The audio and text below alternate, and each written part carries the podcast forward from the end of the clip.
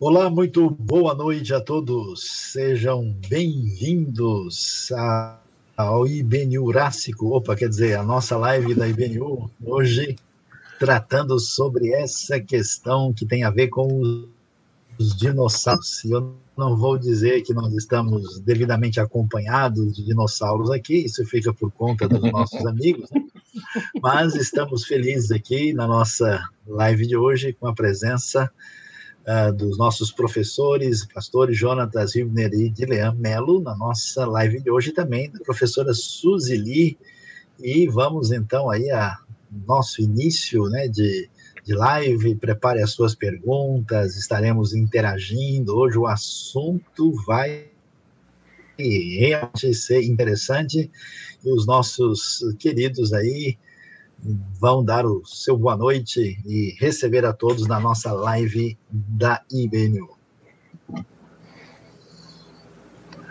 Olá, tudo bom? Boa noite, ou bom dia, boa tarde, de onde você está. É muito bom estar com vocês mais uma vez para uma live jurássica, para uma live aí que a gente vai saber como é que aconteceu. Quem nasceu primeiro, saiu um ovo ou a galinha? Como é que foi que as coisas vieram desde lá do começo? Era o homem que fazia espetinho de dinossauro ou dinossauro que colocava o homem no espetinho? Como, como é que a coisa acontecia? A gente vai hoje conversar um pouquinho sobre como a Bíblia trata desse assunto e o que, que a gente pode, inclusive, unir aí daquilo que, inclusive, a ciência traz e todas as descobertas arqueológicas também para o nosso pessoal hoje. Boa noite a todos, sejam bem-vindos a esse momento, né, especial da IBD que fala de temas bem diferentes, né? Hoje a gente vai falar sobre os dinossauros, né? Sobre essa questão, e a Bíblia fala deles ou não, né? A gente vai sobre, sobre essa questão. E aí, Jonatas? Boa noite todo mundo que está acompanhando a gente. Vamos partir para o estudo aí. Realmente vai ser um, uma live bastante interessante. Bom, começando aqui, o Saião está com o áudio desligado, começando aqui a pensar, Saião, é, sobre a questão, quando a gente pensa lá em Gênesis, né, é, quando a gente lê, muita gente fala aí sobre um, um período, né, de parece que a Terra tem 6 mil anos, será que é isso mesmo? Será que tem a ver a ciência e a Bíblia, elas se contradizem? Ou não? O que, que a gente pode falar sobre essa questão antes de falar dos dinossauros, né? É, Suzy, eu acho que a primeira questão, e aí vocês podem interagir e participar junto comigo, né? É, o pessoal talvez não entender bem qual que é o papel, né, o enfoque da revelação bíblica e qual que é o enfoque no caso da ciência, que a gente pode chamar uh, de ciência como ciências biológicas, né, ou as ciências do ponto de vista da experimentação. E às vezes o pessoal imagina assim que qualquer coisa que tem na Bíblia, o pessoal vai achar no laboratório, né? E qualquer coisa que a gente encontre no microscópio necessariamente vai estar na Bíblia. Então eu queria começar até pedindo a opinião de vocês, né? O que que Jonatas ou Guilherme, o que, que vocês têm ouvido aí? Será que é isso? E a gente depois dá uma alinhada aí, né, no, no desfecho. Bom, começar, eu acho que uma das grandes discussões que tem é sobre se o texto, e eu acho que esse, essas vezes parece que é a, a, a grande questão que está na cabeça de muitas pessoas. Será que o texto é literal, né? Uh, eu acho que isso fica na cabeça e parece que para algumas pessoas, se você não usa essa palavra, o texto ser literal, então você está fugindo daquilo que pode ser uma boa teologia ou uma teologia que possa ser entendida aí como uma teologia bíblica, né? Porque afinal de contas você tem ali logo no começo do texto falando sobre essa questão dos dias, né? Então passou a tarde, amanhã, o dia primeiro, e, e aí então Deus criou em seis dias. E aí o pessoal, não, tem que ser seis dias literais, do jeito que está escrito no texto. Mas a gente vai perceber que logo no capítulo 2, você também tem uma menção no dia que Deus criou os céus e a terra, né? Então, assim, aí agora foi no dia 1, um, no dia 2, no dia 5, né? Então, que nem sempre, de repente, essa palavra Yom esteja aí, a palavra em hebraico, né? Que é a palavra Yom para dia, está totalmente ah, relacionada com essa situação de uh, um dia de 24 horas, como nós vemos, ou como nós falamos hoje, né? Vou ir na tua casa amanhã, no dia de amanhã, alguma coisa nesse sentido. Uh, então, acho que a primeira, uma, uma das primeiras discussões que a gente tem é exatamente sobre isso. E, na verdade, a gente vai perceber que a gente tem uma, uma estrutura literária muito importante e, e o propósito teológico né, que o texto está trazendo para a gente. E acho que se a gente se perde nessa questão de querer ficar fazendo com que a Bíblia explique a ciência, a ciência explique a Bíblia, e que e, e se pegue nessas questões de é, um dia é de 24 horas dentro do texto de Gênesis 1, a gente pode começar a realmente cair por uma tangente que não vai chegar a lugar algum. Ou vai dar mais dificuldade do que ajuda para a gente entender aquilo que o texto realmente diz. Então, acho que essa é uma primeira percepção. Eu acho que em vez de a gente entender com essa questão do literal, a gente pode entender o texto dentro da sua estrutura narrativa, dentro da sua estrutura literária e daquilo que hum, a, o, o texto tem como propósito comunicar para nós, que Deus é o criador de todas as coisas, que há em si para esse povo que está saindo do Egito e agora caminhando ali uma, uma mensagem desse Deus que inclusive controla todos os uh, todas as coisas criadas, porque todas elas foram criadas por ele, e que inclusive as grandes divindades que ele já ouvia, tinha ouvido falar no Egito e tudo, elas também, elas na verdade são só parte da criação de Deus. Então, acho que se a gente entender por esse lado, a gente já começa a desmistificar um pouco, né, e, e a colocar as coisas dentro de um de, de, um, de uma interpretação, de um entendimento mais normal do texto, daquilo que a gente pode extrair do texto.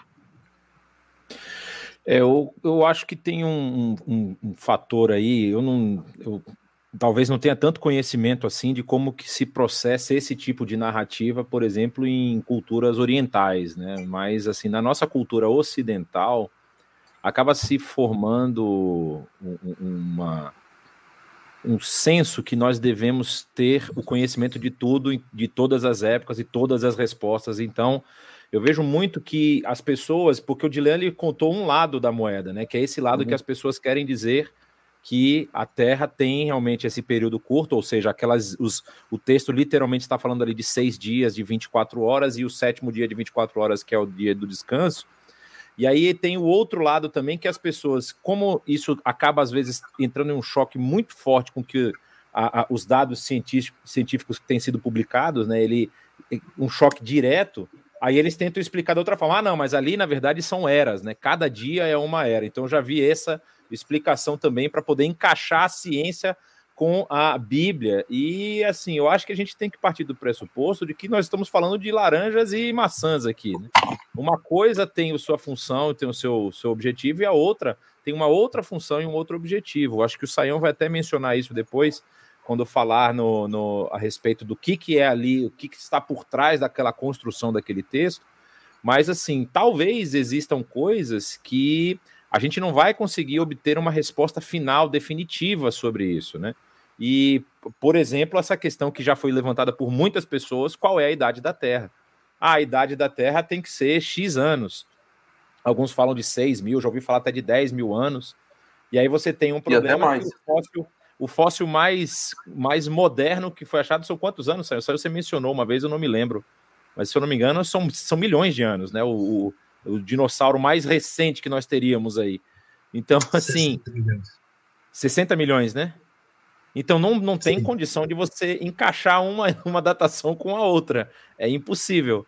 E assim, algumas pessoas, por exemplo, eh, já levantaram, e, e eu, isso que eu acho que eu vejo que é o maior problema, é que para sustentar a sua lógica de que a resposta, você precisa ter uma resposta para todas as coisas, você acaba desmerecendo outros achados em outras áreas. Então, por exemplo, nós tínhamos a datação em carbono 14, que era, vamos dizer assim, há 20 anos atrás, o supra-sumo das datações. Aí eles conseguiram identificar falhas na datação de, de carbono 14 para objetos acima de 30 mil anos, que já ultrapassa qualquer datação da Terra, mas ah, não, então tá vendo aí, ó, não dá para confiar. Aí eles criaram aquela outra datação, que é a datação de urânio e tório, que ela é infalível, vamos dizer assim, a falha dela é muito baixa para milhões de anos. E ela mostra a mesma praticamente datação que a carbono 14 também achava. Então, aí ficou um negócio aí é realmente querendo colocar em choque duas, dois, vamos dizer assim, elementos, duas forças que não deveriam nem estar tá competindo entre si, né? porque elas estão lidando com assuntos de, de formas completamente diferentes. Então, eu acho que a, a nossa primeira preocupação é justamente essa de mostrar que, apesar de que a Bíblia ela é a nossa, ela é suficiente para a nossa fé e a nossa prática de piedade, como vai dizer lá o apóstolo Pedro na sua carta, né? nós recebemos tudo que, que precisamos para a vida e para a piedade, ela não tem que necessariamente explicar para a nossa consciência, para o nosso entendimento, todas as coisas que nem, nem, nem Jesus mesmo explicou, né? Lembra lá de Atos, quando o pessoal, Jesus, quando é que você volta? Quando é que vai acontecer essas coisas? Olha, compete ao pai saber as datas. Eu não tenho que ficar dando todas as respostas para vocês. Então, acho que essa é uma questão até que nos coloca meio que no nosso lugar, assim, né? Se a gente for pensar, é, eu não, não sou o dono da verdade, eu não sou o dono de toda a ciência. Deus é quem é o dono de todas as coisas e a gente vai saber o que a gente precisa saber para viver bem aqui. Se a Suzy quer comentar alguma coisa, Suzy, sobre a estrutura lá, os dias, enquanto a gente alinha aí? É, é, é o que o, o Jonas começou a falar e o Dilean falaram, né? É, tem propostas diferentes, né? Então, você tem, por exemplo, no, em Gênesis, uma estrutura totalmente diferenciada, né? Literária, e aí você tem esse propósito que o Juliana falou, né? Que é de mostrar como foi criado, quem criou foi Deus, né? Deus existe desde sempre, ele que criou e como foi criado com ordem, né? É, então tem esse negócio de sem forma, a Terra era sem forma e vazia, e Deus vai criando em cada dia, vai criando a forma e vai criando, vai preenchendo esse vazio, né? Então ele tá, é, tem esse foco de mostrar uma forma literária de mostrar como foi feita a criação com ordem e justamente não tem o, o objetivo de mostrar nada é, nos seus né, mínimos detalhes, né, de um modo científico, é, o propósito é completamente diferente. Então, é, é uma coisa muito importante para a gente olhar quando a gente lê a Bíblia. Até a gente tem uma, uma live sobre essa questão da Bíblia e da ciência, né? A gente falou outras vezes sobre essa questão do Gênesis, né? Então, eu acho que vale a pena voltar lá um pouco para retomar essas questões. Então, muito bom a, a nossa uh, início de conversa aqui. E talvez muita gente vai pensar o seguinte: olha, a Bíblia fala uma coisa, a ciência fala outra, a gente não tem explicação, a gente aceita a Bíblia pela fé e pela razão aceita a ciência. Mas a questão não é bem essa. É muito difícil você provar na Bíblia uma criação de 24 horas por uma simples razão. Pelo fato do Sol e da Lua terem sido criados no quarto dia. Então você vê que na própria, ah, no próprio relato da criação, você não tem como explicar quanto tempo funciona o primeiro dia, no dia 1, no dia 2 e no dia 3. E então, quem está escrevendo, está escrevendo com outra intenção um outro objetivo. Né? Quando você lê uma poesia, quando você lê uma história, quando você lê uma lição de química, você está falando de assuntos distintos. Então, essa discussão, muitas vezes, ela se torna artificial porque ela está fora de foco. Né? E, consequentemente, né, o que, que a gente tem? O Dilean, a Suzy, o Jonatas mencionaram estrutura. Que estrutura? Né? Ali está dizendo que a Terra é sem forma e vazia. Os três primeiros dias são dedicados à forma, e os três dias posteriores são dedicados ao enchimento dessa forma. Essa organização ela é literária. Né? E alguém pode dizer, não, mas a Bíblia diz que Deus criou naquele dia. Pois é, mas a gente levanta uma segunda pergunta sobre essa questão. Você que está me ouvindo, eu, nós que estamos aqui, fomos criados em que dia?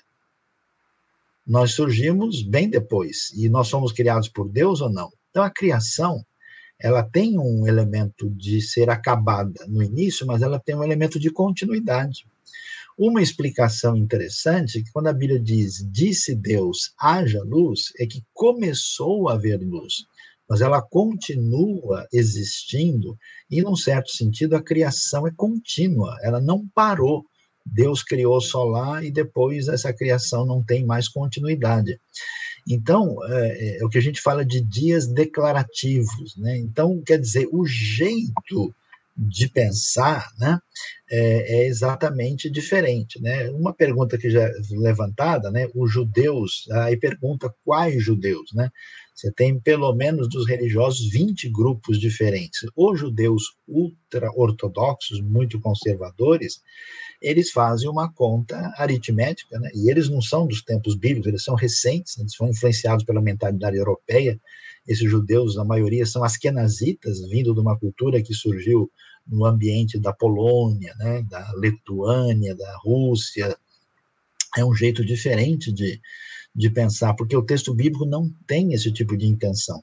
Quando a gente faz, né, essa, essa semana passada saiu uma notícia de pesquisa no Vale de Ule, né, no Lago Vale de Ule, ao norte do Mar da Galileia, de restos eh, de ruínas ligadas à prática da pesca de 13 mil anos atrás. Né, Jericó, a gente tem certeza que tem pelo menos 10.500 a 11 mil anos de existência. Então essa conta ela não bate nem na análise bíblica.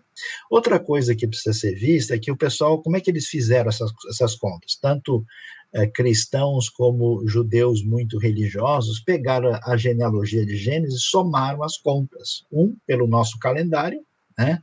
Especialmente a partir dos cálculos do arcebispo de Usher, e os judeus no, no cálculo do calendário hebraico. Então eles chegam nesse número aí, que é em torno de 5.800, 6.000 anos. Né?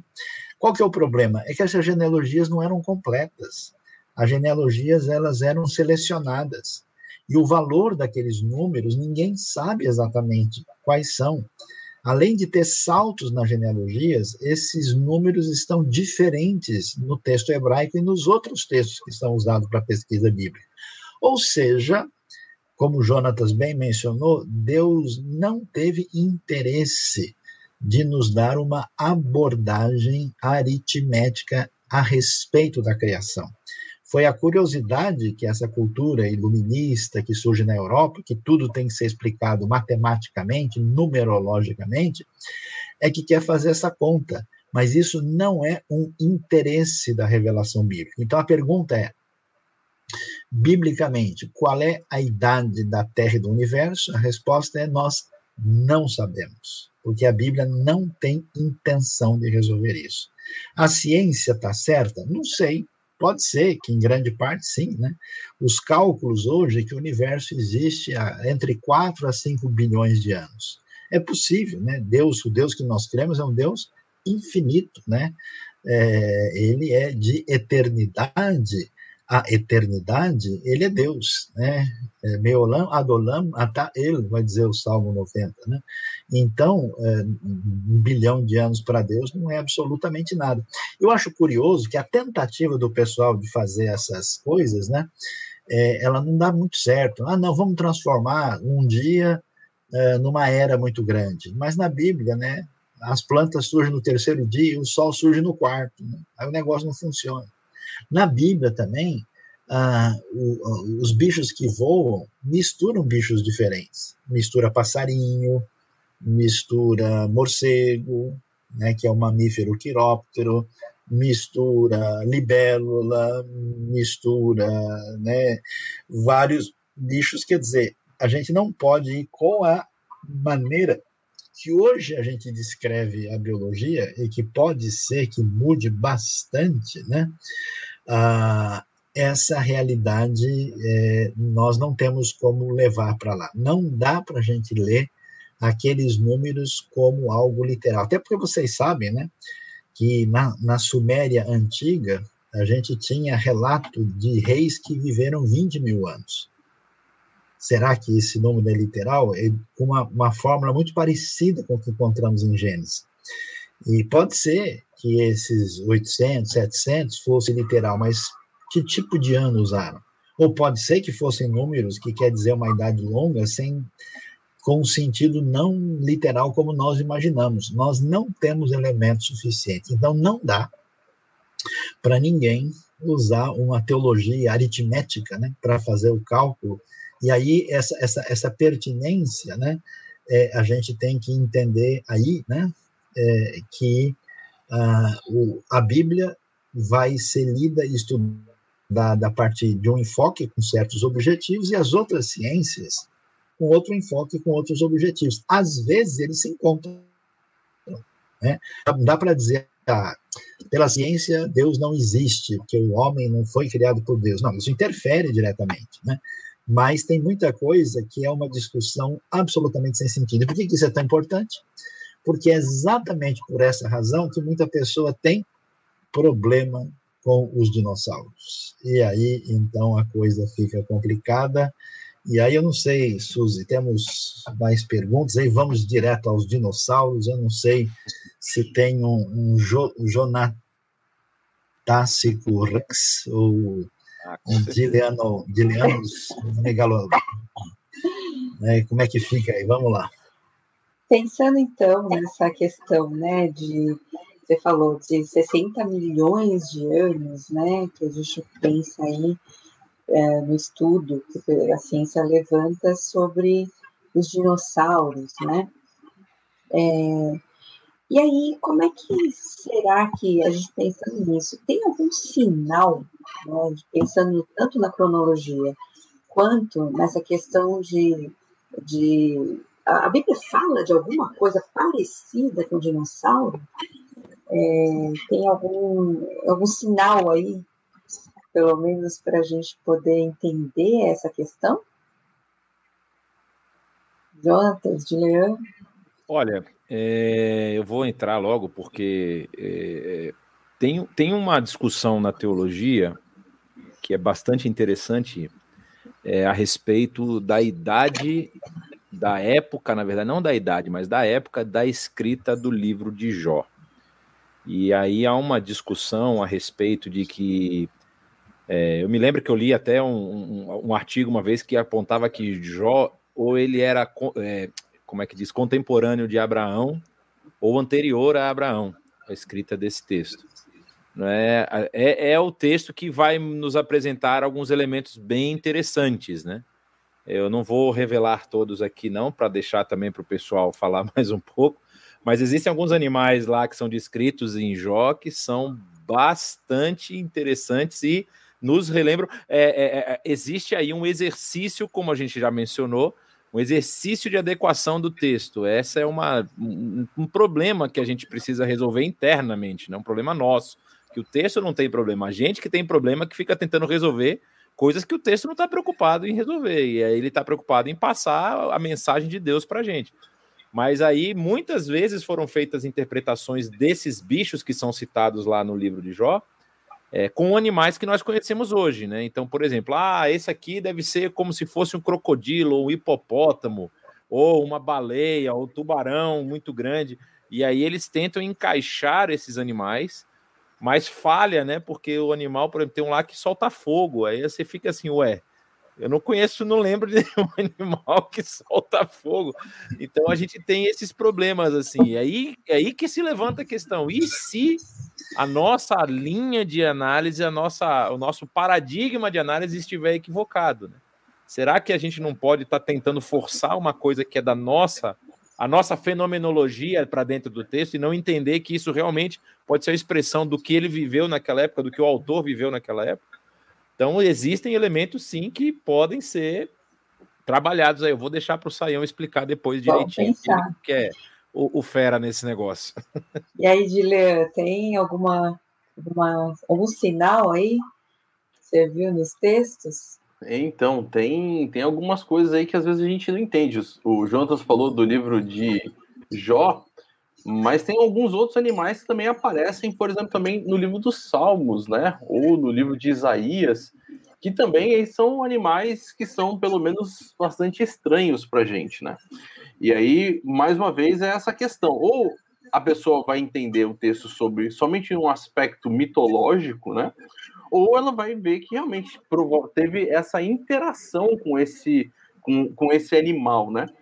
Ah, e aí precisa ter um pouco de compreensão de como realmente a coisa vai acontecer. E, essa, e, e, e alguns animais bíblicos aí, principalmente um em especial, é tão, vamos dizer assim, importante, vamos dizer, dentro de toda essa realidade, que tem até livro que né, escrito sobre esse animal, aí dentro daquilo que envolve literatura ah, de ficção e tudo, porque aparece aí esse, esse grande animal marinho, né, que é um animal extremamente complicado, perigoso e que é indomável, que ou seja, não tem como a gente poder segurar, não tem como a gente pescar com a nossa com a vara ou ou, ou, ou cercar com a rede. Esse animal aí foge e na verdade arrebenta com todas as outras coisas, né? Então tem sim, tem alguns textos que vão apresentar alguns animais grandes, inclusive até a Carol ela já até chegou fazendo a pergunta, né? E aí, no livro de Gênesis, há referências a grandes animais aquáticos. Ou seja, o texto apresenta aí pelo menos algumas coisas um pouco genéricas. E aí, Saionossauro Rex, esses grandes animais aquáticos aqui, é uma espécie de dinossauro? Olha, Dilean, vocês já estão querendo assar o bolo pronto aí, né? E, e assim, é, e o pessoal pensa o seguinte: bom, a Bíblia é que tem que lidar com essa situação, né? Mas, na verdade, o que, que acontece? A gente não tem certeza de todas as informações, mas nós temos é inequívoco hoje que a paleontologia, né, no seu estudo do que foi encontrado, nós temos uma quantidade muito grande. Eu mesmo visitei o Museu de História Natural de Nova York, né? E logo na entrada você tem um esqueleto enorme, né? De um brontossauro, né? E aí o pessoal, assim, quando fala nesses bichos, fala, nossa, mas esses bichos eram enormes, hoje em dia uh, nós não temos bicho assim, então vamos devagar, vamos lá. Primeiro, nós temos bichos maiores do que os antigos dinossauros, né? A baleia azul, por exemplo, o Baleoneptera musculus, né? Chega a 33 metros de comprimento. Os maiores dinossauros, você me chamou de Saionossauro Rex, né? agradeço aí pela, pela gentileza, mas assim, o Tiranossauro Rex, que a gente fala, tá, tinha 6 metros, é um pouco maior que um elefante, tamanho de um elefante, né? Então nós temos animais hoje, é, ainda vivos, especialmente entre os cetáceos, maior que a maioria dos dinossauros. E você tem o caso, por exemplo, de um dinossauro que é do tamanho de uma galinha, é o Procompsognato, por exemplo, que é, um, é muito pequeno, né? E nós temos hoje, por exemplo, alguns é, répteis que não são tecnicamente da mesma ordem, né, da, chamado dinossauro, mas você tem, por exemplo, os crocodilianos, né? O crocodilo do, do, do Nilo tem mais de seis metros. A nossa querida Anaconda, né? Aqui que mandou um abraço para todo mundo aí, né? É, nossa Amazônia é, é, é, gigantesca, né? Enorme. E, e, tem um bicho assim que é quase um dinossauro vivo, o famoso dragão de Komodo, né? Que vive lá na região ali da Indonésia, perto da Oceania. Então, é, assim, nós temos essa realidade e além do fato de que, curiosamente, nas diversas culturas é, que nós temos ah, aí, você ouve algumas coisas que chamam atenção. Quase todos os povos antigos têm, por exemplo, uma lenda de um dragão. Né? Por que, que todo mundo fala de dragão? Que negócio é esse, né? É, os antigos falavam de animais monstruosos. Então, a minha pergunta é a seguinte: será que esse pessoal não teve contato, porque o que os cientistas concluem hoje é que uma situação muito complicada, que alguns acham que foi meteoros, asteroides, né, teria dado fim a, a, a, aos dinossauros que viveram aí há cerca de 60 milhões de anos atrás, né, e isso pode ser discutido tal, mas uh, a questão é, será que realmente não sobrou nada, né? A gente tem relatos, né? Teve um, um, um, umas décadas atrás o pessoal pescou, né, um negócio lá no Japão que eles calcularam ser um plesiosauro, né? Aquele famoso monstro do Loch Ness, né? Na Escócia, teve uns negócios aparecendo. Então, minha pergunta é: eu acho que é provável que os antigos tiveram contatos com animais assim, e eles os descreveram, quer dizer que restos de dinossauros ficaram presentes na história. Eu gosto de mencionar a história dos vikings, né, quando eles falavam que havia um monstro dentro da água, e que é mais conhecido como Kraken, né? E todo mundo achava que os vikings eram malucos, né? Que esses caras aí andaram aí perdendo a referência da realidade, até que o pessoal descobriu uma coisa chamada lula gigante, né? Que pode ter mais de 10 metros e então descobriram, não, não é que os vikings são loucos. Então, quer dizer, toda a história da experiência humana com seres monstruosos aponta para uma realidade de que algum ponto de convivência houve. E essa convivência, aí é está, pode ser que envolva também as passagens bíblicas. E a Carol mencionou, de fato, os grandes animais marinhos são chamados na Bíblia dos taninim, né? que são grandes animais aquáticos. Pode ser bicho de tudo quanto é jeito que vive dentro d'água, né? o que pode incluir alguns desses dinossauros que vivem dentro da água, né? Ah, e aí nós temos outros, né? Então, vou pedir até ajuda de vocês, né? Além dos animais aquáticos, quem é que lembra aí quais são os textos exatamente, quais são os bichos que aparecem lá? E será é, que isso tem a ver aí com o que nós estamos falando? Vamos ver se a gente descobre. Até é bom ver quais, as, quais as traduções que o pessoal fez para indicar o, o, os nossos queridos é, amigos do zoológico aí. É, antigamente, acho que tinham traduções bem diferentes, nem o Jonas falou, é, tinha crocodilo, tinha hipopótamo, né? tinha umas traduções diferentes, assim, e as traduções mais assim, recentes, depois que também teve um avanço da arqueologia e tudo, muitos é, preferiram deixar é, o nome, né, que está em hebraico, né, Leviatã, ou alguma coisa muito próxima, né, então Leviatã, Raab, né, Behemoth, então um texto interessante aí é de, de Jó 41, é muito legal, né, Jó quando fala lá no finzinho, quando Deus está falando, né, de, de, de, de, quem ele é, né? Você viu quando né, a Terra foi criada? Aí ele fala dos grandes bichos, né? Eles são terríveis, né? Eles têm um, um é, um couro, um, uma pele assim muito dura, né? É, eles soltam fogo, eles são animais assim terríveis, né? E achei interessante assim quando você lê com com calma, é, e até eu, eu, fui ler na, na mensagem, aí dá para ver melhor um pouco isso. Depois ele fala, é, eu, eu brinco com esses animais, né? Então é interessante assim ver é, quando descreve, ele Leviatã é bem descrito na Bíblia, né?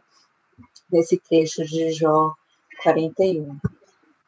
É, e ainda pensando no Leviatã, você tem o Salmo 74, né, Sim. né? Que apresenta não só aí no, em Jó ele aparece como sendo uma criatura ele, né, um, um, animal domesticado, vamos dizer assim, o Leviatã, mas lá no Salmo 74 ele vai dizer: esmagaste as cabeças do Leviatã e o deste por comida às criaturas do deserto. Então, assim, aí já mostrando o poder de Deus em relação a destruir né, o Leviatã, inclusive levá-lo lá para o deserto, porque ele aparece como uma criatura marinha aí, né?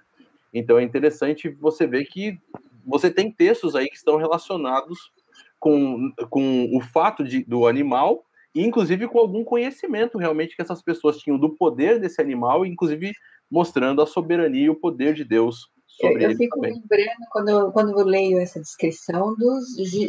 É, assim, eu não, não conheço tantos dinossauros, mas quando você pensa no dragão, né, soltando fogo, né, toda aquela. É, é interessante como, os, principalmente os, o pessoal do mundo oriental tem muito isso, né? Tem dragão para tudo uhum. quanto é lado, né? Você vê no Japão, mesmo na China, a China é um, é um símbolo muito forte, né? Então, é, lembra muito. E provavelmente teve algum, alguém que viu alguma coisa, alguém que, é, pelo menos assim, pode não ter chegado perto, mas até o medo que era causado, né, desses monstros marinhos ou outros tipos de monstros, era, era porque a pessoa tem algum tipo de referência, né? Senão não teria tanto medo, né? Não causaria tanto medo, né? É verdade. Mas tem, um, tem uma questão que o Sayão mencionou que é bastante interessante. Eu estou aqui com o Jó capítulo 40 aberto, e aí quando você vê algumas versões, ele vai falar com o nome que é a, a trans, transcrição, a transliteração do hebraico, que é o Behemoth, né? Mas existem versões que traduziram isso como hipopótamo, por exemplo. E aí, quando você vai ler a tradução do hipopótamo, ele diz que, por exemplo, que come erva como o boi, sua força está nos seus lombos, seu poder nos músculos do seu ventre. Endurece a sua cauda como cedro. Aí o hipopótamo já não consegue encaixar nisso aqui, porque a cauda do hipopótamo já não dá. E tem, os tendões das suas coxas estão entretecidos, os seus ossos são como tubos de bronze. Então, é assim, é essas, essas adequações que a gente vê que são meio complicadas, né? Pode, por exemplo, aqui, parece até mesmo o brontossauro que o Sayão mencionou lá do, do, do Museu de História Natural, parece exatamente. Se você relembra a, a, as imagens de um brontossauro, parece que ele está descrevendo alguma coisa assim, que é um herbívoro, né? Era um animal herbívoro, o, o, mas era um, forte como um, um, caminhão, vamos dizer assim. Então, realmente, é, essas questões da tradução e tentando achar e o, onde o texto se encaixa é bem, bem, bem complicado. Mas é, é, é essas relações que vocês mencionaram aí, é, como que alguém traz isso para dentro do texto? Eu acho que isso é uma questão interessante, né? Porque esses elementos eles estão no texto. E é muito difícil você achar que não houve algum tipo de convivência no sentido de, deles terem visto, deles. Por isso que eu mencionei no início sobre a questão da datação de, de Jó, que é muito complicado. É, ele até menciona terras que são mencionadas depois é, a, a, construção. Jó é um livro bonito para fazer um curso, viu, Sayão? Já vou dar a deixa aqui. Fazer um curso bíblico sobre Jó, porque ele é muito interessante. A estrutura linguística, literária, da estrutura do livro também é bastante interessante. É, mas, assim, é, demonstra que houve em algum momento algum contato, não é? Eu vou citar um outro tema que não tem nada a ver com dinossauro, mas também tem, que é justamente essa questão da, da, da, da distribuição dos assuntos comuns que estão na Bíblia, né? Que é o caso, por exemplo, do, do famoso dilúvio, não é? A história do dilúvio, ela é comum a vários povos no mundo. Inclusive, lendo um livro, eu estou na dúvida, Sayão pode até me lembrar se foi o Fator Melquisedeque ou outro livro que menciona uma história muito parecida nos índios da Amazônia. Não é? Sim. A história mesmo muito parecida com aquilo que é contado lá em Noé, que também é contado pelos, pelos é, é, é acadianos lá quando falavam do Gilgamesh. Então, assim, você tem é, é, essas histórias comuns aí. Então, essa história, como você mencionou, do dragão, o monstro que nós vemos lá nas, nas culturas vikings, e agora esses elementos que são elencados aqui no próprio texto bíblico apontam sim para uma, uma, uma interação aí, uma convivência desses animais fantásticos aí. Então, uh, a gente fazendo um resumo, né? Vocês mencionaram aí, é curioso, tem um outro bicho, né? Além dos taninim, tem um bicho chamado Raabe, e esse aí não estava em Jericó, né? Que é mencionado. É, eu, eu, a primeira vez que eu li esse texto, eu falei, uai, a que mulher isso, era tão né? difícil assim? Nossa! Salmo 89, 10, né? E, e Raabe é descrito como uma espécie de animal gigantesco, de monstro assustador, né? Fazendo referência, né, a um animal aí que é, que era conhecido naquele contexto. Aí é, foi mencionado o, o Behemoth, né? Behemoth, literalmente, é gados. Né? A palavra Behemá é uma palavra geral, geralmente se refere, por exemplo, aos bois, né? Mas aí você tem o que a gente chama de um plural feminino, que parece ser o que a gente chama de um plural de intensidade no hebraico, né? Então, literalmente é um gadão, né? E esse gadão se refere, então, a um animal que lembra o, o, o, gado maior, né? E depois o Leviatã, né? que aliás é tão famoso pelo seu poder assustador que até o Thomas Hobbes resolveu colocar isso para descrever o, o, estado, né? Mas a coisa que é interessante que um, na descrição que vocês mencionaram, eu chamaria atenção para o fato de dizer que o seu forte sopro atira lampejos de luz. Seu peito é duro como pedra, rijo como a pedra inferior do moinho. Ele faz as profundezas se agitarem como caldeirão fervente. Então, percebe, a, questão que o pessoal não presta atenção é que o livro de Jó também é um livro de perfil poético. E, e, não estamos falando aqui de um tratado uh, de ciências naturais, né? não foi escrito por um biólogo. Né? O texto está falando de um animal grande que a gente não sabe se ele é descrito nos detalhes da objetividade ou se ele é descrito com um toque literário ampliador daquilo que envolve o temor que ele causa. Então, a gente não tem certeza, mas a descrição, de modo geral, envolve um animal gigantesco, um animal ameaçador e um animal que tem algum tipo de, de poder que é, na cultura antiga, associada ao mal, né?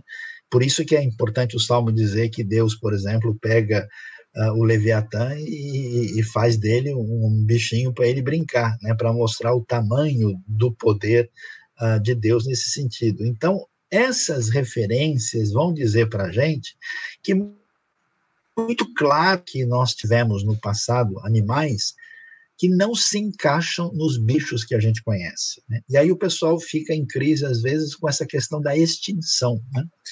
Mas veja bem, nós temos uma série de animais extintos independente dos dinossauros. Né? Não é só o dinossauro que tem direito à extinção, se a gente pode dizer uma frase absurda assim, né? Mas assim, a, a verdade, né, é que eh, muitos bichos que existem em outras épocas, né, estão parcialmente extintos, né? Alguns bichos existiram numa região, por exemplo, a gente ouve falar dos leões que estavam em Roma, até a terra de Israel, né? Vários bichos que tinham lá, hoje não existem mais, né? E nós temos outros animais assim que inclusive foram extintos nos últimos séculos, né? Então não parece haver um grande problema, uma dificuldade é, de rejeitar qualquer possibilidade de extinção, de extinção dos dinossauros, é, como se isso fosse uma dificuldade, já que a extinção continua acontecendo. Então, os possíveis problemas dinossáuricos seriam uma idade muito recente da Terra, o que não é uma exigência do texto bíblico. Outro problema grande que alguém poderia apresentar é exatamente que os dinossauros não aparecem na Bíblia e na criação. Analisando os diversos textos bíblicos, a gente vê não é bem o caso. Tem várias descrições que se encaixam mais com alguns dinossauros, como bem o Jonatas lembrou aí do, do brontossauro, do que com outros bichos que a gente conhece. Né? Terceiro, ah, os dinossauros é, passaram por uma extinção Uh, e a Bíblia não menciona isso, mas a Bíblia não tem uma revelação exaustiva sobre o universo. Ela tem uma revelação definida com um objetivo. Ela não precisa explicar para nós todas as rochas magmáticas que derreteram na história por causa da presença de um vulcão ou de um aquecimento em algum lugar do planeta. Então, ela não entra nesses detalhes. E extinção de animais uh, acontece também. Então, o que a gente vai perceber é que essa grande dificuldade que as pessoas têm com os dinossauros, ela é uma dificuldade, eu diria, artificial. Né? E até aquilo que a gente pode falar, não, mas esses animais gigantescos não existem.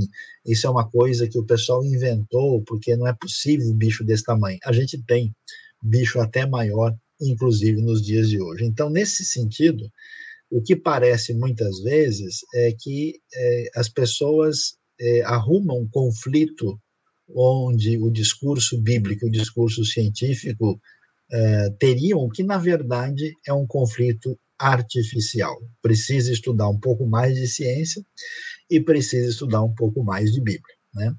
Então, não sei é, se vocês querem comentar mais alguma coisa e talvez a gente pode ir para as perguntas aí, que tem muita gente aí que levantou uma série de questões, a não ser que Suzy, ou Guilherme, ou Jonatas aí queiram é, colocar mais algum detalhe naquilo que a gente é, poderia conversar aí a respeito do eu tema dessa. Vale a pena a gente começar as perguntas, tem bastante aqui.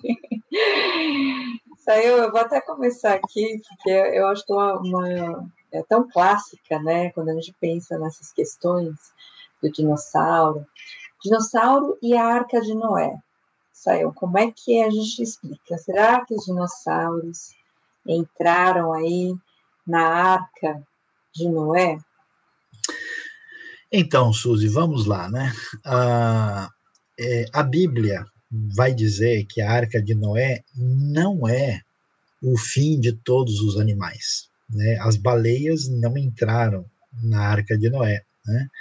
Nenhum animal que vivia na água. Né? Então, a Arca de Noé foi uma realidade exclusiva para os bichos que estavam ameaçados de sobreviver no ambiente terrestre, aquilo que tinha fôlego nas suas narinas, né?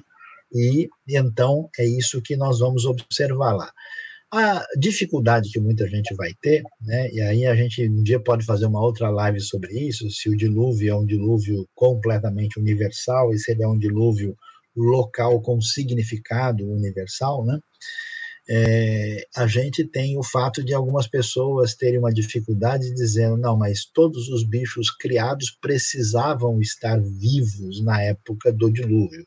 Não sei, não tem nenhum texto que garante isso. Que os bichos foram preservados e que não houve algum problema uh, e que eles existiam na ocasião. O texto não, re, não relata isso. Vários desses animais, especialmente os maiores, poderiam ter sobrevivido né, até porque grandes dinossauros, inclusive, viviam dentro d'água, como é o caso do plesiosauro, né? E será que todos eles ainda estavam vivos na época do dilúvio? Pode ser que não, né? Agora, você pode ter lagartos e animais menores, ou dinossauros de tamanho menor, né? E que podem ter entrado na arca, né? Nós não temos detalhes, mas não parece isso ser uma dificuldade muito grande. A resposta que a gente poderia dizer é possível que alguns deles sim, mas muitos deles nem haveria necessidade. Saiam, continuando aqui a ideia. Uma pergunta, só uma pergunta importante. Alguém está dizendo répteis marinhos não eram dinossauros. Só uma resposta importante. Na, na, na taxonomia bíblica, não se faz esse tipo de distinção porque o Carlos Linneu não estava na arca, né, e nem no período do Gênesis. Então, quando a Bíblia menciona né, grandes animais marinhos, e, e, o que ela chama de kol remetz asher rometz al haaretz, todo bicho que se arrasta no chão, a organização ela tem um outro perfil. Então, eh, não dá para a gente fazer né, essa, essa, essa tentativa de enquadramento, porque nós estamos com uma outra classificação. Sem dúvida, a classificação bíblica é diferente para muita coisa. Por exemplo, morcego vai ser uma ave. Então tem a ver com essa realidade, porque era a forma como era entendida daquele tempo, né? Não adianta a gente tentar. Oi, Suzy, estava com o microfone fechado. Ave no sentido que voa, animais então, que exatamente, voam. Exatamente. Né? Ela está nesse sentido de que, como voa, é ave. Então tem que entender dentro daquele conceito e o contexto que tinha daquela época, né? E aí, Sayão, pensando ainda sobre toda essa questão uh, de animais, de entrar na arca ou sair, ou de mitologia, acho que vale a pena a gente perguntar aquilo que a Carol está falando sobre mitologia. Porque na mitologia do Antigo Oriente há muita questão. Como você mesmo colocou, por exemplo, não precisa tão, ir tão longe, na realidade aqui dos vikings você tem o Kraken, né? E cada hora está aparecendo aí gente falando de animais enormes que estão sendo encontrados hoje, de, de povos gigantes e coisas desse tipo. Será que a gente pode pensar alguma coisa nesse sentido de até quanto que a mitologia, na verdade, ela é construída até mesmo com base naquilo que é a realidade do povo e quanto que é só uma invenção de algo totalmente inexistente. Vamos pensar desse jeito, até mesmo para olhar para o texto bíblico. Então, Dilean, o que, que nós temos na, na Bíblia, particularmente no Gênesis, né? É, houve muitas uh, pessoas tentando tendo dificuldades com a objetividade do Gênesis, fazer o que a gente chama de uma leitura exclusivamente mitológica, né? Até pelos textos paralelos, o Enuma Elish, Epopeia, Épico de Gilgamesh e outros textos desse tipo, o Épico de Atrahasis, né? E aí o que, que eles querem dizer é o seguinte: na verdade não existe elemento histórico aqui é apenas uma criação mitológica religiosa para explicar a realidade à volta, né? Duas questões importantes se levantam aí. Primeiro, que não dá para classificar o Gênesis exatamente como uma literatura mitológica, ele não se, class... não se enquadra literariamente no mesmo perfil do que nós temos nos outros textos. O segundo é a ideia de que um elemento mítico ele surja no vazio, né? no, no elemento que não tem qualquer realidade. Então, você tem no texto um, um, um, elemento que a gente pode chamar de um núcleo histórico, aquilo tem uma realidade, né? afinal de contas, a criação aconteceu de fato. Existe um Deus de verdade, não é só uma ideia de interpretação do universo, e a Bíblia faz questão de enfatizar isso. Né? Então, você tem um, um propósito teológico dentro de um contexto onde há um núcleo histórico e que está interagindo com esse ambiente mitológico. Uma clara perspectiva que você vê quando você vê o Gênesis 1:14, o texto bíblico diz que Deus criou o luminar maior para governar o dia e o luminar menor para governar a noite. Em vez de chamar de sol e de lua, ele chama de luz grande luz menor porque ele não queria que ele chamassem de Sol, porque Sol seria Deus Sol e Lua seria Deus Lua. Né? Quando você diz que o Espírito de Deus, né, o Ruach Elohim merachefet al pnei hamaim, né, o Espírito de Deus pairava sobre a face das águas, na face do e depois sobre uh, o Terrom, que é o abismo, né? E na Mesopotâmia você tem o Tiamat, né, que é o, vamos dizer, o, o ser mítico que domina as profundezas. Então, assim, o texto está evocando essa realidade e entrando num caminho, inclusive, de demitologização desse, desse pensamento, numa direção oposta. E aí que está a nossa dificuldade. O texto ele é complexo, né? ele tem elemento histórico, ele tem o trabalho teológico no, no ambiente mitológico. E aí, como está o texto completo aqui, para a gente botar o dedo lá e dizer, ó, esse aqui é especificamente só histórico, não, esse aqui interage com o mito, não, esse aqui é o elemento teológico, é que é o nosso trabalho e que não é um trabalho tão fácil assim. Então, a gente não pode rejeitar aquilo que a Bíblia toda enfatiza, da realidade da criação de fato verdadeira, objetivo que Deus criou, criou tudo, não pode deixar isso de uma maneira excessivamente literalista, porque não é o foco do texto, não pode ignorar o pano de fundo contra o qual isso reage, e não pode perder especialmente a ênfase teológica que o texto apresenta. Quando a gente faz isso, a gente bota o trem fora do trilho. Aí você entra geralmente num caminho sem saída.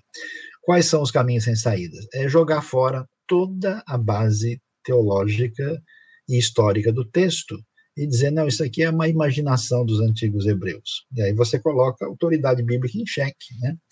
Ou você entra num caminho literalista, como se o texto fosse escrito nos dias de hoje, e aí você chega num beco sem saída, onde você não consegue continuar com esse argumento de maneira coerente, porque você está analisando o texto de maneira inadequada. Então é preciso entender esse cenário como um todo. Ô, Saião, eu vou fazer uma pergunta dupla aqui, é, duas, duas perguntas que apareceram aqui que me lembraram do, de um assunto. É, quando você vê aqueles documentários maravilhosos lá do Discovery Channel, do National Geographic, que eles falam sobre dinossauros e tudo mais, eles falam que um evento catastrófico, um cataclisma, foi o, que, o responsável por, por essa extinção. A gente já comentou sobre isso aqui e tudo mais. Mas existe um tema na teologia que fala sobre aquele ato das, até da, da recriação do planeta, e algumas pessoas associam isso à queda de Satanás, né? Como se Satanás fosse. Deus lançou Satanás na Terra, ele bateu e fez aquele. Aí destruiu os dinossauros que não tinham sido criados ainda. Aí você não encaixa isso em lugar nenhum.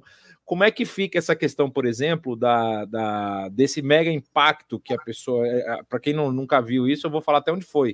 Foi na península de Yucatán, ali no México. Eles falam que foi uma, um, um evento de um impacto muito grande, de um asteroide muito grande que cai ali não é? E há dentro da arqueologia e da, da das análises que, é, que, são feitas a respeito do, do, do, formato do solo que está ali, né, de, no, no, caso submerso, aparenta sim realmente ter tido um grande impacto, alguma coisa. Se a gente for olhar para a narrativa bíblica, quando a gente vai lembrar de, de fogo que cai do céu, a gente lembra de Sodoma e Gomorra. né? Está um pouco distante. Mas, assim, é, é, como é que a gente consegue, por exemplo, encaixar é, e, e, também, não vou dizer assim, é, o que, que a Bíblia tem para dizer ou não dizer a respeito dessa possibilidade de dupla, de recriação após um evento cataclísmico aí? Então, Jonatas, existe uma teoria, né, que é uma teoria chamada teoria do intervalo, né, ou do gap, e ela, ela, ela tem a seguinte perspectiva: uma dificuldade dessa teoria é que ela não surge de uma análise do texto bíblico em si, ela surge de uma adaptação. Né? Uma vez que os dados, né, que a geologia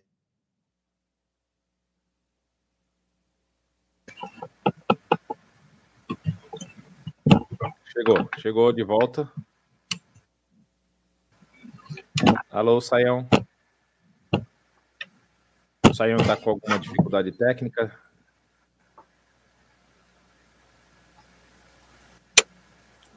Alô?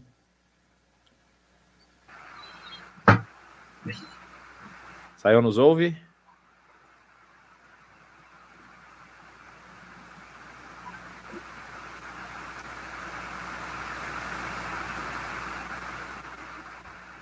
Alô, Saião.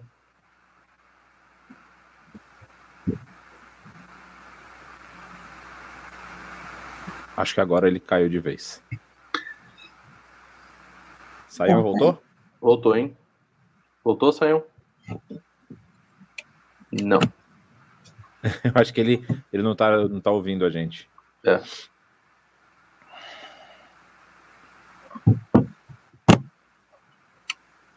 Deve ter do mesmo problema do começo. Isso. Deixa eu, deixa eu remover ele da sala para ver se ele consegue entrar de novo.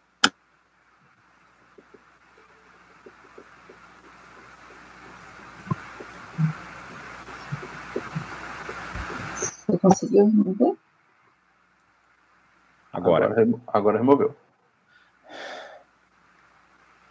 É, tem algumas outras perguntas aqui, mas realmente são temas bem, bem complicados da gente analisar, ainda mais é, se a gente fazer uma análise textual, né? Acho que vale, eh, Jonatas, falar dessas, dessa questão. Simone de Oliveira pergunta aqui sobre a palavra dinossauro, né? Já existia quando a Bíblia foi traduzida, né? Ou uma palavra recente. Não, a palavra saiam de volta. Opa, desculpa aí, ouvi um dinossauro entrou na rede aqui, coisa. Ah, então, é, essa ideia da teoria do intervalo, ela, ela parte do pressuposto que os dados da geologia, da paleontologia são inequívocos, então a gente tem que encaixar isso em Gênesis 1. E o que foi feito? Eles entendem o seguinte, que no princípio Deus criou os céus e a terra. Né? Isso é o relato da criação. O que vem depois não é criação, é um relato da recriação. Porque a terra era sem forma e vazia, eles traduzem a terra se tornou sem forma e vazia, e que nesse intervalo teriam acontecido milhões de anos aí, e aí se encaixaria a queda de Satanás. Porque nenhum texto do Antigo Testamento apresenta de maneira inequívoca assim os detalhes da queda de Satanás. Tem os textos lá de Isaías, de Ezequiel, né, que são linkados, mas aqueles textos têm uma série de questões para serem discutidas. O que tem é Lucas 10, verso 18, né, que eu via Satanás cair do céu, né? E aí, qual que é o problema? O problema é que é muito frágil essa, esse ajuste, né? E a gramática hebraica, ela não, não, não permite com facilidade esse negócio de tornou-se, no caso da sintaxe do hebraico, ali nesse texto especificamente. Né? Você tem, eh, desculpa falar a língua estranha aqui, você tem uma espécie de vave disjuntivo, né? porque você tem uma, uma inversão de sujeito com o, o objeto lá, o que não facilita esse tipo de raciocínio gramaticalmente falando. Uh, e quando você lê a Bíblia toda, né, em tudo quanto é lugar, não aparece essa ideia que houve isso. Né? Parece Deus criou a terra, os céus e a terra em seis dias, e é uma descrição geral. Então, assim, a teoria ela é atraente, mas é difícil de equacionar. Acho que um problema sério, Jonatas, é que a gente tem algumas questões para as quais a gente não tem resposta completa, mas o pessoal faz questão de forçar de qualquer maneira, né? Existe um, drama muito grande, e acho, acho que isso aqui seria bom a gente colocar, né? É, é que as pessoas entendem o seguinte: como o, o, pecado do homem trouxe a morte, né? E essa morte ela está é, ligada à, à realidade de uma ruptura com Deus, a impressão que as pessoas têm, que na minha opinião é equivocada, é que antes do pecado de Adão e Eva, não havia nenhuma eh, dificuldade no mundo antes da queda. Por exemplo, se Adão caísse e metesse a cabeça na pedra no Éden, não ia doer, né? Porque ele não pecou ainda, né? Mas será que isso faz sentido? Será que todos os animais e plantas eles seriam eternos, continuariam lá sem nenhum capim seria pisado e amassado e deixaria de é difícil. Então parece que a finitude da criação garante que ela não é permanente, não é a morte ali, é, ela tem um outro contexto, né? É muito provável que o ser humano, antes da queda, fosse passar dessa realidade para uma realidade futura de uma maneira diferente, mas não pode dizer que não acontecia absolutamente nada, que os seres não, não estavam sujeitos à sua condição de criatura e de finitude. Então, isso que talvez o pessoal precise entender, né? É, não existe condição de fazer essas declarações de maneira absoluta. Acho que Romanos 5 vai puxar esse assunto, né, Sayão, da morte, ah, relacionado ali com, com isso, né, falando sobre o, a morte ali, não no sentido só físico, mas na, na, na, realidade espiritual também. Romanos 5 vai puxar esse, esse assunto com Paulo, né? Ah, Bom, temos aqui, saiu uma pergunta que também sempre aparece, que é a questão da Pangeia. E aí, como é que a gente tem? Será que essa pode ter sido uma forma também de da destruição dos, dos dinossauros? Como é que a gente tem essa explicação sobre a Pangeia? Então, mais uma vez, uh, o que, que, acontece? As teorias, vamos dizer, uh, menos uh, ligadas à descrição bíblica, elas, elas tentam uh, sugerir que a tradição do dilúvio, por exemplo, é uma recordação religiosa de uma realidade glacial antiga e que tem a ver com essa modificação aí do, dos continentes, né? Eu acho que a ideia da Pangeia, né, e da Laurásia, né, essa ideia da, da, junção dos continentes, ela não tem nenhum tipo de dificuldade ou conflito, né? O que a Bíblia fala, inclusive, durante a criação, é que a Terra, né, na, na sua descrição primeira, ela parece ser um, uma, uma, criação muito marcada pela, pela realidade da água, né? Inclusive, curioso, logo no início, o Espírito de Deus paira sobre a face das águas, né?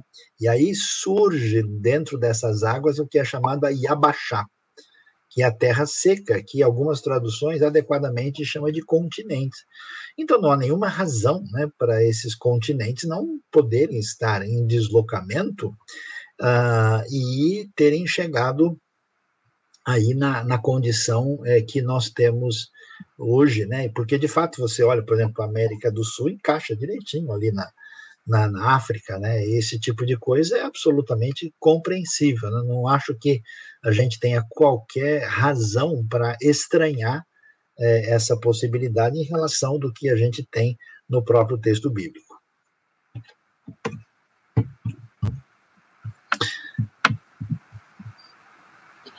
É uma, uma questão, Sayão. É, essa é uma questão de tradução. Eu tinha feito aqui antes de você entrar né, de novo essa questão da palavra dinossauro, né? O dinossauro é muito recente, mas é, a Simone pergunta: já existia quando a Bíblia foi traduzida uma palavra muito recente, né? Porque poderia ter sido traduzido como dinossauro, né? No caso, acho que a ideia é essa. Então, Suzy, aí, aí é um, um, problema, né? Porque o, o, é isso que a gente tem que ver. O texto bíblico ele tem descrições simples e amplas a respeito do que acontece, né? Então, como vocês mencionaram, todo bicho que voa é um ser alado, né? Que tipo? Ele pode ser desde o inseto até o albatroz, né? Tudo que é alado. Então, o dinossauro é uma classificação. A gente tem, né? Aí a, divisão do, dos grandes animais. Aí a gente tem os répteis, né? E dentro das ordens dos répteis, você vai ter os dinossauros que são esses tipos específicos de lagartos, né? É, com diversas, é, vamos dizer, especificidades dentro da, da taxonomia, que inclusive tem sido revista né, nos últimos anos, né? Então é claro que a Bíblia não tem, não tem sentido, né, fazer uma, uma, uma, uma classificação como essa. O que a, a Bíblia apresenta para a gente são os bichos descritos do ponto de vista da sua fenomenologia, né? Ou seja, um bicho que se arrasta pelo chão, e aí se encaixa a maioria dos répteis, inclusive dinossauros, os bichos alados, uh, e ela também classifica os bichos do ponto de vista da antropologia cultural, né? ou seja, são os bichos que estão perto da casa, que são chamados rebanhos domésticos, né? e os bichos que estão longe da casa, que são os chamados animais do campo ou animais selvagens, né? Hayat Hassadeh, né? Uh, e aí e é uma maneira diferente. Então, a gente não pode né, fazer essa, essa transposição direta que ela seria inadequada. É, na verdade, aqui é uma ideia de, da tradução, né? Como foi uma coisa recente, é, uhum. o Felipe até coloca aqui que é, provavelmente Richard Owen é, foi no século XIX que ele deu esse termo dinossauro, né, que é chama é para é um significado de lagarto terrível. Né, ele fazia esse estudo de peixes, lagartos, né, e tal, e provavelmente ele poderia. Mas como era muito recente e a tradução bíblica é, é depende, né, da que língua a gente está falando também dessa tradução, então poderia ter se usado, poderia, mas na época também acho que o pessoal não tinha essa essa visão, né? Então, tanto é que eles usaram coisas conhecidas, né? Alguns usaram hipopótamos, alguns usaram crocodilos, né? E foram usando o que eles tinham como referência, né? Então, é essa é, é uma questão da tradução, inclusive, que a gente tem problema, né? É, essa questão. Que, que inclusive, é, são animais que são pertinentes àquela região, né? Sim. Então, por isso que eles não colocaram o alligator, né, mas o crocodilo que está ali no Nilo, né? Então Exato. dá para fazer alguma ponte, isso faz sentido, né? Agora, Sayão, levantaram uma questão aqui que eu achei bem, bem pertinente, né? Ou seja, se nós conseguimos identificar aí alguns textos bíblicos que apontam para a existência desses dinossauros, isso comprovaria a teoria da evolução? Olha, ah, isso não tem nada a ver com a teoria da evolução em si, né? Uh, que também é uma outra discussão assim que as pessoas se perdem bastante com uma série de questões aí que não vem ao caso, né?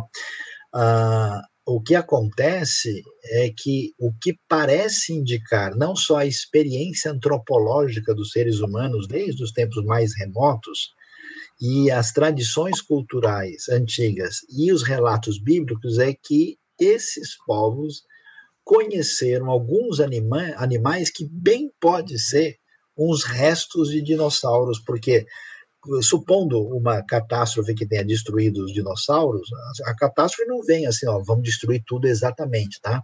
Vamos pegar tal para não deixar nenhum sobrevivendo. A gente, o que se imagina é que houve uma catástrofe onde muitos animais eh, grandes, especialmente, pereceram.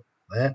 Mas isso não impede que em certas regiões tenham sobrado alguns e tenha, né, especialmente quando você fala de regiões muito extensas ou mesmo de áreas marítimas, né, e em rios muito grandes. Então é possível que a gente, a gente não está nem dizendo que existe. Agora, a teoria da evolução não tem nada a ver com essa questão. A teoria da evolução sugere que os animais é, estão num processo de mudança, né? no, no, transcurso da história e essas mudanças permitem aquilo que a gente pode chamar de especiação, né? formação de novas espécies e que isso organiza toda a realidade biológica aqui. A Bíblia, ela não discute muito isso, né? Ela diz que Deus criou cada coisa segundo, cada animal segundo a sua espécie, mas espécie na Bíblia não é a mesma coisa que espécie que nós temos é, na, na, biologia de hoje.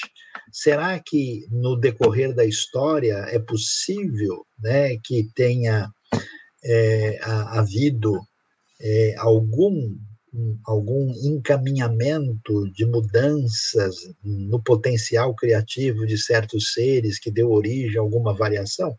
Pode ser, eu acho que isso, quem tem que responder é a ciência séria e devidamente adequada. Agora, o que a gente não pode admitir é que toda essa realidade da criação ela não tem origem em Deus e que ela não seja plano de Deus e que ela não esteja sendo teleologicamente organizada pelo Criador. Né?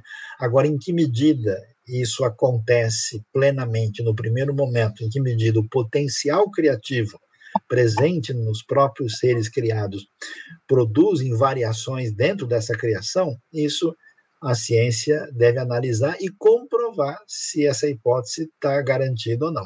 Eu acho que muita coisa que aparece como sugestão evolutiva, para mim é difícil de entender e de achar que isso está muito claro, né? E para mim, às vezes, é, tem coisas que parecem fazer sentido, mas precisa da devida comprovação.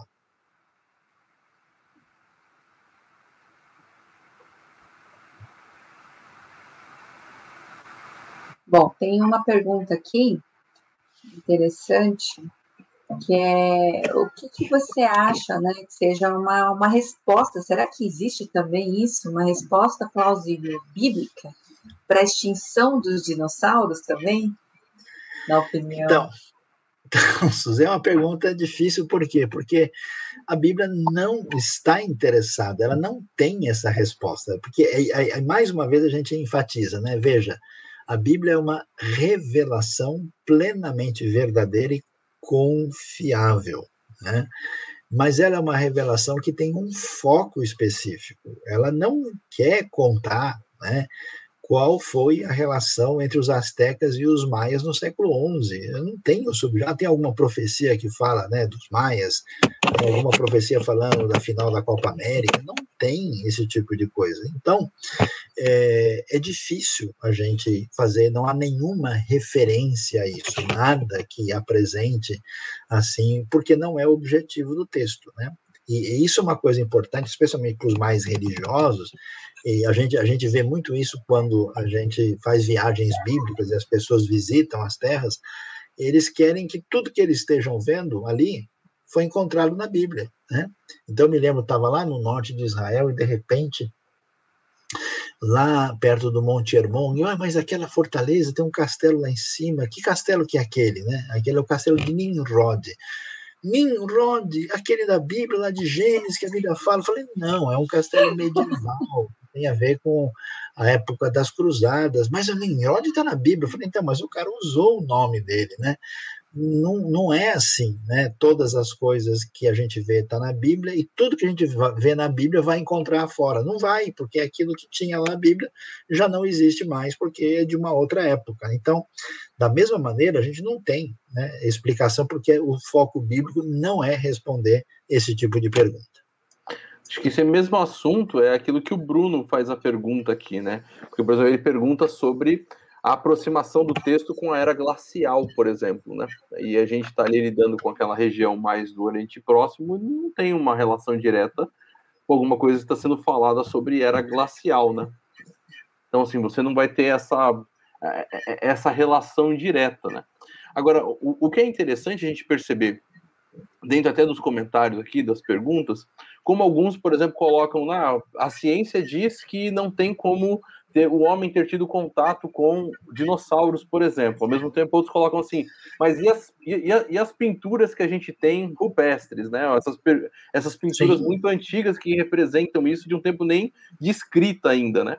Então, assim, a gente percebe como que a gente tentar usar as coisas para ver com um foco muito fechado, às vezes a gente perde de que a moeda tem os dois lados, né? E a gente perde também de ver a situação um pouco mais ampla, né, Sayão? Sim, tem, até foi mencionado aqui as pinturas rupestres do Piauí, que tem no Brasil, né?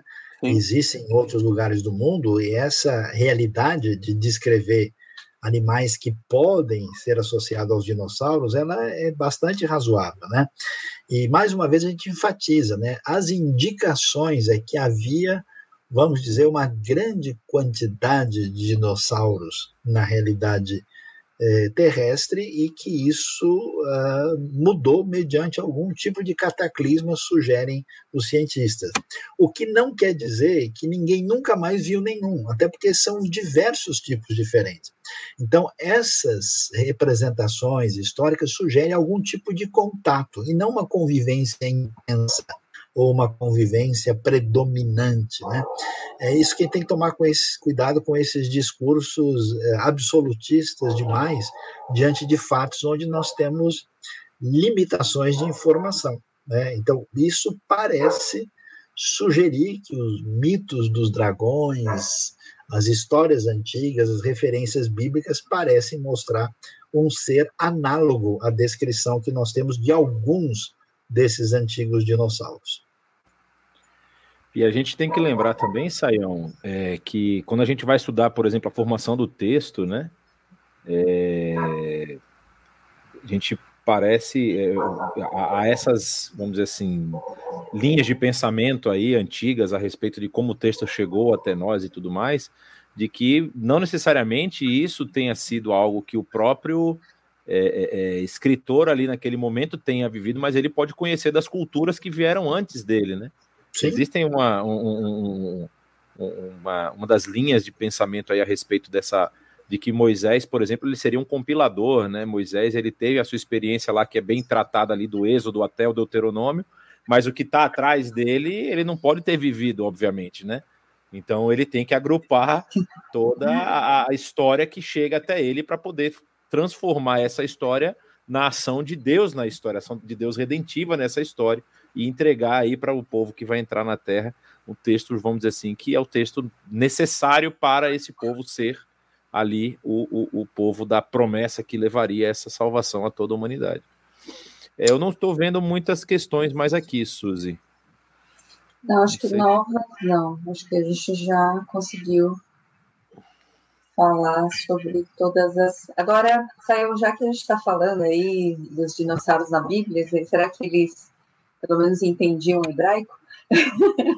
Então, Suzy, essa é, é, a brincadeira que a gente faz, né? Eu não sei se eles entenderam, mas é possível que alguns tenham escutado, né? Já que teriam convivido, né, com gente uh, que falou hebraico, né? Nesse contexto aí que a gente pode é, observar, né?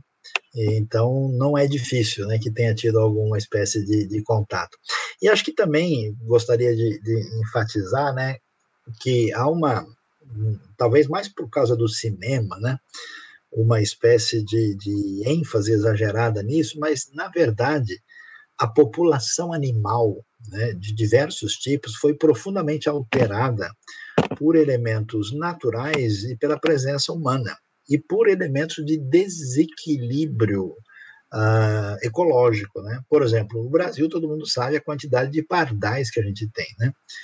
porque os pardais foram trazidos para cá e eles não estavam dentro do nosso equilíbrio, né? e de repente a quantidade deles, né, inclusive diminuindo os outros outros pássaros se tornou uma realidade. Na Austrália, a famosa praga dos coelhos, que chegou a uma população de 13 bilhões, né? Foi necessário fazer um, né, uma experiência genética complicadora aí, que, que para tentar impedir né, os coelhos de se tornarem uma dificuldade muito maior do que eles se tornaram, porque eles não tinham predadores. Ali na Austrália predominam marsupiais, né? E, e outros animais que não representam isso. Então, quer dizer, é, a quantidade de animais extintos nas Américas, na Europa, né, em outros ambientes, por razões naturais ou não, então não é exclusividade dinossaurica, né? É que a coisa chama a atenção por causa do tamanho dos bichos, da exploração cinematográfica e por causa da, da relação que eles fizeram com a tradição bíblica. Mas não é um problema tão sério assim. Conhecendo um pouco mais de Bíblia, mais de ciência, a gente vai conseguir colocar cada coisa no seu devido lugar. Acho que sempre é importante a gente lembrar isso, né? Que a gente falou no começo. É, não tentar ler a Bíblia com é, perguntas que ela não está querendo responder, né? A gente não levar perguntas que a Bíblia não responde. Então, é, muita coisa. Cabe à ciência, não é oposta, não é contraditória, mas também a Bíblia não quer responder, não, não tem essa, esse propósito de responder né, a essas questões. Então, é muito importante a gente fazer essa leitura muito corretamente, até porque a gente faz isso, né? Na nossa vida, a gente vai buscar certas coisas em certos ambientes, né? Então, a gente vai quer um documento, a gente vai fazer, a gente faz no cartório, a gente não vai levar na padaria, né? E as pessoas parecem que não pensam nesse sentido uh, em relação à Bíblia. Então, eu acho que é muito importante lembrar disso. Acho que já Perfeito. podemos aí finalizando, né? Cada um, se alguém quiser fazer uma, uma pontuação aí da, da, da, da questão, já para finalizar. Bom, é só a gente sempre lembrar, acho que a Suzy colocou, e basicamente é, é, é aquilo que a gente entende e, e, e ensina. Ah, mantenha sempre a visão de que o texto bíblico é inspirado, o texto bíblico, então, ele vai te levar a compreender principalmente aquilo que o Jonas também mencionou, ele tem tudo aquilo que você precisa para tua fé, para tua piedade. Ah, veja, então, comentaristas né, e expositores do texto sério, para não sair falando várias coisas que às vezes são complicadas. E também, em relação à parte científica, veja aquilo que também é, tem de seriedade dentro da parte científica, porque também tem muita gente falando um monte de coisa aí que não convém. Então, se você tiver uma boa percepção em pessoas que você possa realmente a ter convicção de que estão ensinando a Bíblia dentro da visão daquilo que a Bíblia realmente ensina e da mesma forma também a ciência, eu creio que você vai ter uma percepção equilibrada sobre a vida, sobre a fé, sobre a ciência e, uh, e o seu diálogo vai ser um diálogo bem equilibrado com as pessoas que também estão ao seu redor. Então, mantenha cada um no seu lugar e que você vai ter uma vida muito bem interessante e muito sadia. Perfeitamente. Eu queria também deixar aqui meu boa noite a todo mundo que acompanhou aqui. Josias aqui fala, né? Pastor Saião, conhecimento monstruoso. É porque vocês não sabem, o Saião é contemporâneo dos dinossauros, então ele viu essas coisas. É por isso que ele sabe tanta coisa assim. Ele ficou Mas de flanelinha na arca é, de Noé. Ele estava é, de flanelinha para os bichos é, poderem entrar. Ele, ele, enxugou a arca quando ela parou lá, né? É, bem, é, desejar uma boa noite a todos, uma boa semana e fique ligado aí em todas as postagens e tudo que a IBNU tem feito nas nossas redes sociais para abençoar a sua vida. Bom, a gente quer agradecer a todos aí pela sua participação, só dando um destaque final, depois da revelação do meu segredo dinossaurico aí, né? É importante destacar, é, alguém fez uma pergunta agora, ah, mas isso então explica a diferença da, das raças, das pessoas, né, os continentes, não é o caso, né? a variação étnica, ou pelo menos a gente pode chamar é, dos fenótipos, ou até mesmo né, da, da, dos grupos humanos distintos, tem a ver com a questão genética, não tem nada a ver com o lugar onde né? Isso não, não, não é o caso, né? E a raça humana é uma raça só com toda a sua ampla variação, né? A gente agradece, fique em sintonia conosco, então inscreva-se no nosso canal, divulgue a live, nós estamos sempre dispostos, né, na IBNU a refletir sobre os temas que são relevantes e importantes para o povo de Deus e aqueles interessados na Bíblia. Muito obrigado ao Jonatas, a Dilean, a Suzy também. Deus abençoe a todos e tenha uma boa noite. Deus abençoe.